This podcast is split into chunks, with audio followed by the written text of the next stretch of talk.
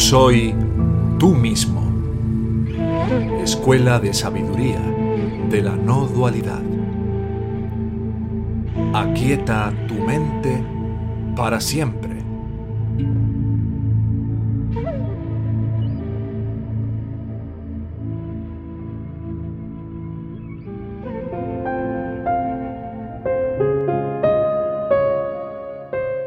No juzgues por las apariencias. Joel Goldsmith Muchas veces es probable que el joven estudiante crea que el camino de vida espiritual o contemplativa es una vida sin disciplina. Pero es todo lo contrario, porque no hay vida que requiera una mayor disciplina que la vida espiritual. La vida, tal como es vivida por la mayoría de las personas, es más o menos indisciplinada, porque poco o ningún intento es hecho por el individuo para controlar la naturaleza de su pensamiento. Es propenso a aceptar todo lo que ve o escucha. Por lo general se regocija sobre lo que cree que es bueno y gime sobre lo que cree que es malo. Por lo que rara vez alguien se pregunta a sí mismo, ¿es esto tan bueno como parece ser? ¿O es esto tan malo como parece ser? Más bien, las apariencias son aceptadas de acuerdo con el juicio humano. Sin embargo, en el camino de vida espiritual, eso no se puede hacer. Porque toda vida espiritual se basa en el rechazo de las apariencias. No juzgues por las apariencias. Comúnmente, la metafísica aceptada de hoy en día enseña el rechazo y la negación de la apariencia del mal y la realización de su naturaleza irreal. Pero en la verdadera vida espiritual, tenemos que ir más allá de simplemente rechazar el mal como error, porque también tenemos que negar la realidad de lo que aparece como bueno. Tenemos que dejar de ver las buenas apariencias humanas de la misma manera o en la misma medida que dejamos de ver las malas apariencias humanas. Discernido espiritualmente, no hay ni bien ni mal. Y es en esta premisa que se construye todo el universo espiritual. La disciplina en este camino reside en el rechazo de todas las apariencias, tanto si son buenas o malas, en la realización de que todo lo que es es de Dios y es invisible a los sentidos humanos. ¿Por qué me llamas bueno?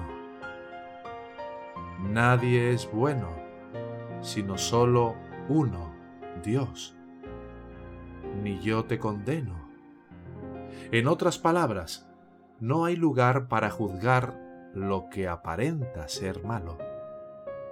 Pero tampoco hay aceptación de lo que aparenta ser el bien. Hay un reconocimiento de que lo único real es el invisible, lo espiritual. Y eso es algo que no se puede ver con los ojos, ni oír con los oídos bajo la antigua metafísica.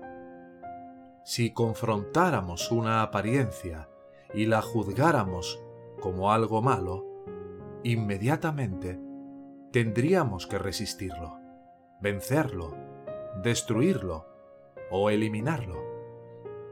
Si por el contrario nos enfrentáramos a una apariencia de bien humano, lo aceptaríamos y nos regocijaríamos por ello.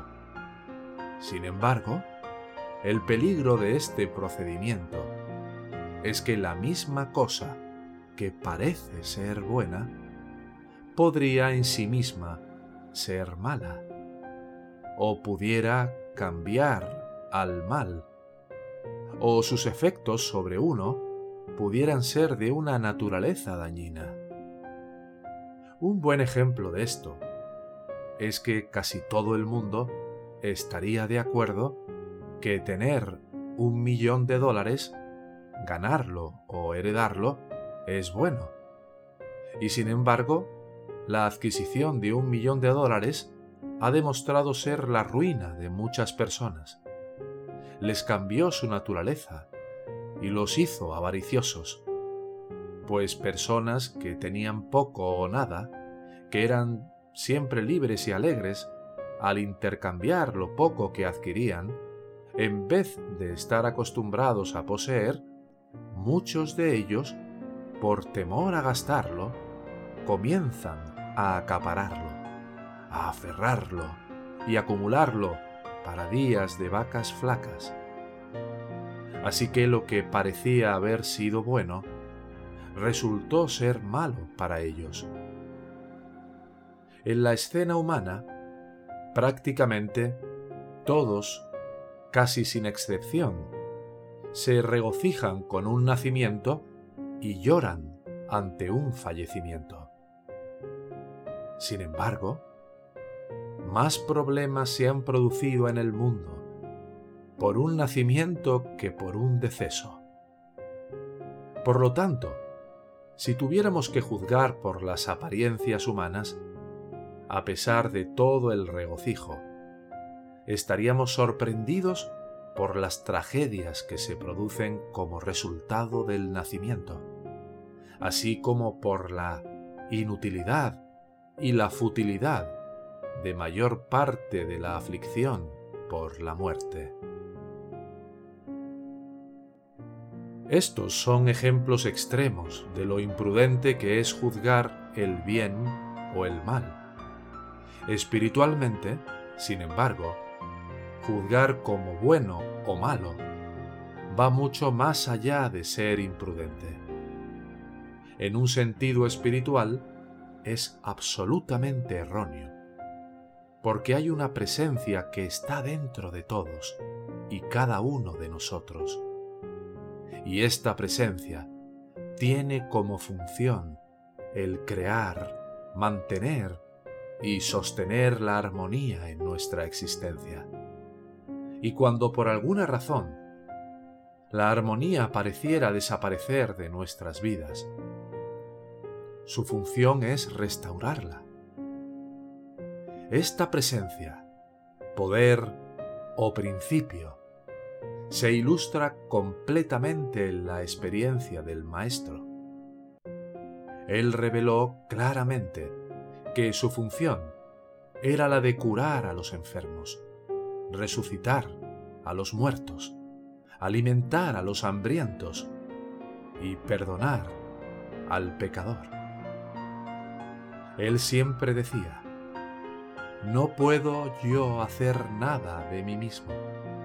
El Padre que mora en mí, Él hace las obras. Él siempre confirmaba la presencia de Dios en cada uno de los milagros realizados por el Maestro. Había la negación de sí mismo y la glorificación del Padre. Siempre era así. Yo no hago nada de mí mismo, porque yo mismo no soy nada. Si hablara de mí, daría testimonio de una mentira. Por eso, no soy yo quien es bueno, no soy yo quien hace la curación, solo confirmo la presencia y el poder de Dios. ¿Cómo podemos ser testigos de esta presencia, excepto estando en silencio y quietud? Si hacemos lo contrario, ya no podemos decir que no estamos haciendo nada o que somos nada.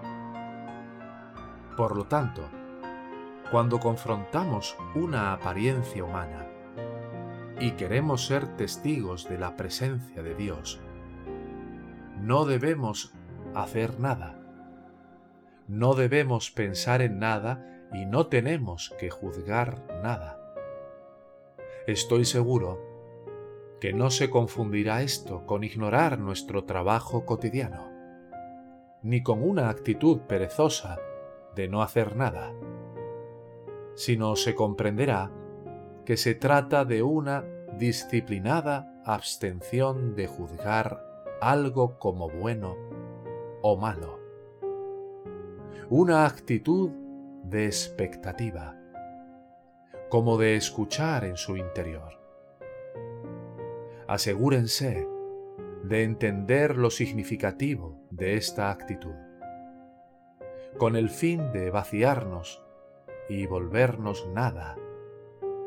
Debemos inmediatamente darnos cuenta por nosotros mismos que no hay ni bien ni mal, solo hay Dios. Al mirar la apariencia sin juzgarla, ahí entonces verdaderamente no será ni buena ni mala, solo estará la presencia de Dios. Y ahora el Padre interno puede realizar su función. Y su función es disolver la apariencia y revelar la gloria de Dios, revelar su propio ser.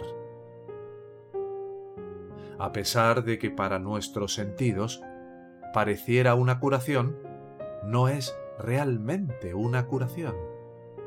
Es la disolución de la imagen material y se hace visible lo espiritual. Solo hay una forma de hacer esto, y es evitando juzgar algo como bueno o malo, y luego dejar que el Padre interno haga el trabajo.